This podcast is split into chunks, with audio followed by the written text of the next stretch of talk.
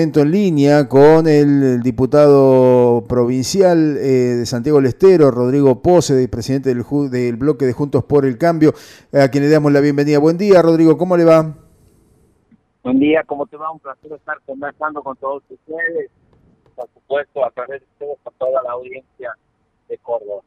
Gracias, gracias por atendernos. Eh, sé que está con mucho movimiento allí en el interior de la provincia de Santiago del Estero.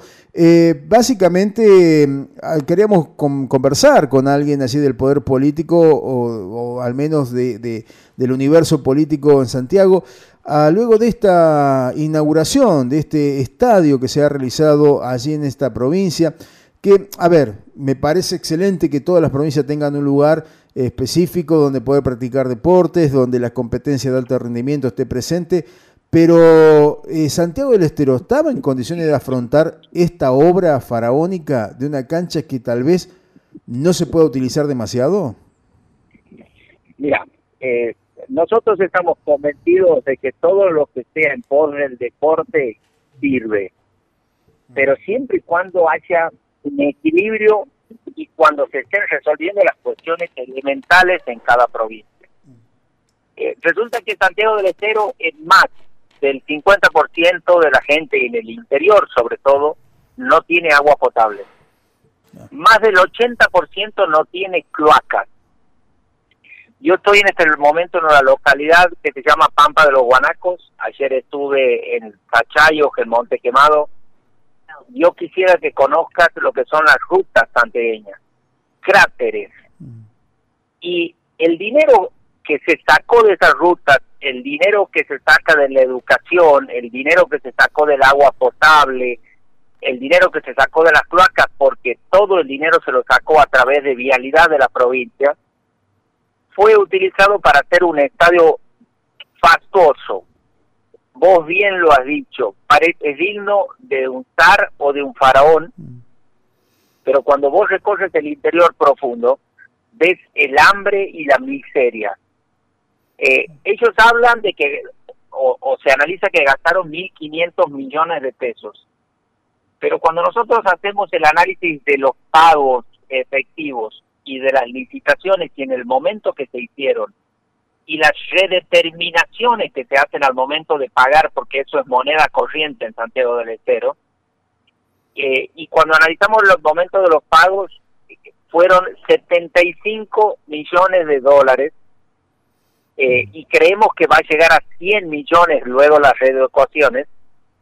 Eh, y si lo haces al cambio oficial de hoy, en 75 millones estaríamos hablando aproximadamente de 6.800 millones de pesos para un estadio al cual la mayoría de los santiagueños no van a poder tener acceso porque no pueden pagar una entrada de un partido eh, internacional o un partido del fútbol nacional.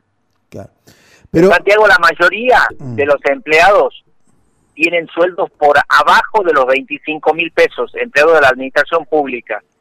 Mira, para que te des una idea, eh, un médico tiene como básico 16 mil pesos.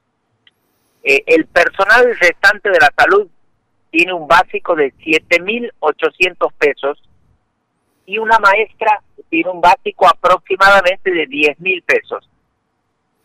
Eh, entonces, cuando le pagamos sueldos de miseria a los empleados públicos, cuando los tenemos en negro porque los tienen con contratos de locación o algo que se llama contrato de empleo, por el cual la persona tiene que estar inscrita como monotributista y le factura, le paga al Estado, o sea, el Estado le paga y esta persona le emite una factura. tiene que emitir una factura.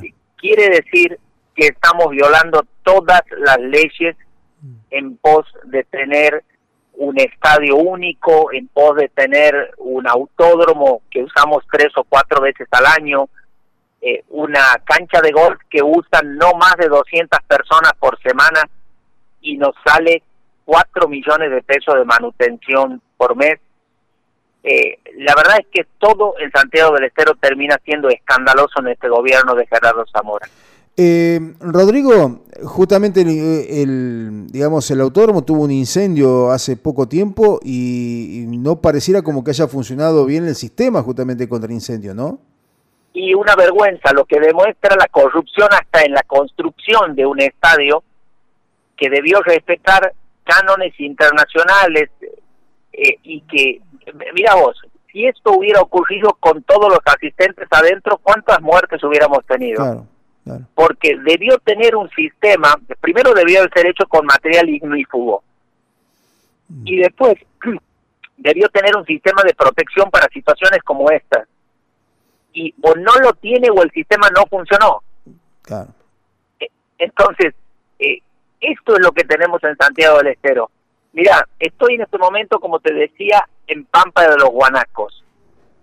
Es de terror el estadio de las calles, el abandono, eh, los yuyos, eh, la maleza en todas las, la mayoría de las veredas, eh, la gente que no tiene agua potable en la mayoría de los barrios. Esto no es vida. Y en lugar de estar invirtiendo en, en la salud pública, porque el agua es salud pública, estamos invirtiendo en un estadio único con no sé cuánto, más de 30 palcos VIP. ¿Para cuántos? Para los amigos del poder, para quienes tengan la posibilidad de conseguir una entrada de favor o pagar una entrada porque son proveedores del Estado o porque son funcionarios. Eh, Rodrigo, yo no soy eh, muy, muy adepto a, las grandes competencias. no miro fútbol, pero hasta ahí nomás. este, no tengo un equipo más allá eh, de, fanático y eso. Pero veo que es un estadio que tiene una capacidad de 30.000 personas. Por lo tanto, me imagino yo que la mayoría de las competencias internacionales no se van a poder realizar en ese estadio porque no reúne las condiciones eh, pues, hoy estamos hablando de estadios de más de 50, 60 mil personas de capacidad y este es solamente la mitad con suerte. Por lo tanto, va a estar limitado solamente a algunos partidos locales, este, nacionales, pero no va a poder tener, digamos, este, fútbol internacional. Por lo tanto, es como medio corto se han quedado eh, para que esto sea redituable. O sea, no van a poder lucrar con este estadio, me parece.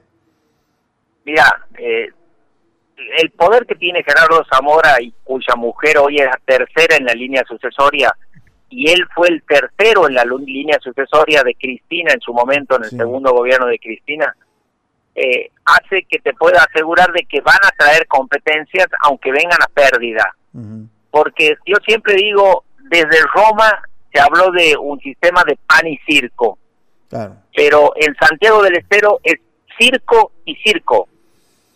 No hay pan porque la gente la pasa mal, porque en lugar de destinar al pago de sueldos dignos, él prefiere seguir haciendo estas obras de infraestructura porque calculo que cree que en algunos años va a quedar como si hubiera sido un emperador, será Ramsés eh, o, será algún eh, alguien que, recordaremos en el imaginario colectivo por las grandes obras pastosas creo, creo que esa es la concepción que tiene Gerardo Zamora, que dicho sea de paso, y muchos por ahí no quieren decirlo, no es santiagueño, él es en Mendoza y luego radicado en Santiago del Estero, o sea que no tiene el arcaico eh, que podemos tener los que venimos en familias de más de 100 o 200 años en Santiago del Estero.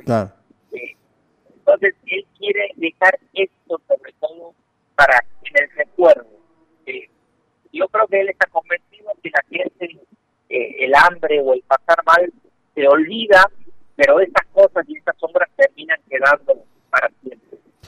Eh, Rodrigo, hace un ratito hablábamos con un colega, con un periodista en Formosa, y hay ciertas similitudes, ¿no? Entre estos dos gobiernos de cómo manejan eh, digamos, tanto eh, al Estado como parte de su propia, digamos, de su, de su propia vida. Eh, este, hay muchas similitudes entre estas provincias. Totalmente. El, el autoritarismo y el caudillismo eh, en el norte es idéntico. Mm. No hay tampoco mucha diferencia con cómo manejaron su provincia los Kirchner en Santa Cruz eh, cómo manejaron los Soria en su momento Río Negro. Eh, el caudillismo es un mal endémico que tenemos independientemente eh, de la zona geográfica del país. Claro. Eh, y tiene que ver con una idiosincrasia de entender que quien está en el poder es el patrón y el dueño de todo. Y es esto algo que debemos erradicar desde la democracia peleando hasta las últimas consecuencias.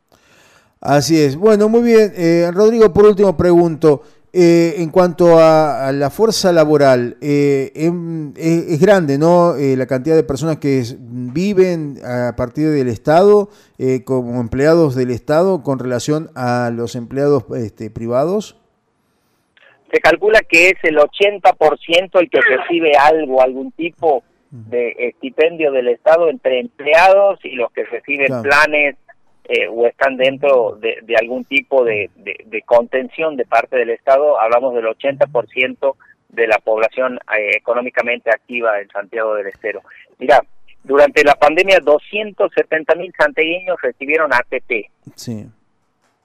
Eh, y los restan, porque muchos de esos, vos me dirás, entonces es menos la cantidad de población que vivía o es empleado del Estado. No, porque mucha de la gente la tienen con contratos de locación, como te decía, contrato de empleo, entonces pudieron acceder también al ATP, porque no están en blanco, los tiene el Estado los tiene en negro. Y esa situación se repite en las comunas, hay diferentes comunas pequeñas en las cuales les pagan algunas 800 pesos por mes y otros 2.000, 3.000, 6.000. Hay una variable diferente eh, de, precios, eh, pero eso es lo que terminan pagando los municipios a sus empleados, por barrer las calles, por hacer limpieza, hacer pequeñas tareas. Mm. Es parte del pobrismo que vivimos en la República Argentina hoy, Rodrigo. Totalmente, una situación de indignidad y de pobrismo mm. en el cual a la gente la tiene en un estado de sometimiento al poder político local eh, y que realmente es, es algo que debemos erradicar y para eso estamos trabajando. Así, muchísimas gracias por este contacto con Radio Única Punilla aquí en la provincia de Córdoba. Eh, un fuerte abrazo eh, y bueno, esperemos que, las cosas se vayan revirtiendo a partir del trabajo que tienen que hacer ustedes, justamente los políticos, eh, y, el acompañamiento de la gente. estamos en ese camino y la verdad le quiero mandar un saludo muy especial a todos los cordobeses y sobre todo a la gente del Valle de Punilla. Hace poco tiempo he estado por la falda, he estado parando ahí y, conociendo y viendo eh, toda la zona. Realmente, eh, mira, nosotros siempre decimos que cuando pasamos el límite de Santiago del Estero se empieza a ver la diferencia de cómo Córdoba eh, ha crecido y eso es producto justamente de la idiosincrasia de los cordobeses. Así que en muchos sentidos deberíamos parecernos más a ustedes o a los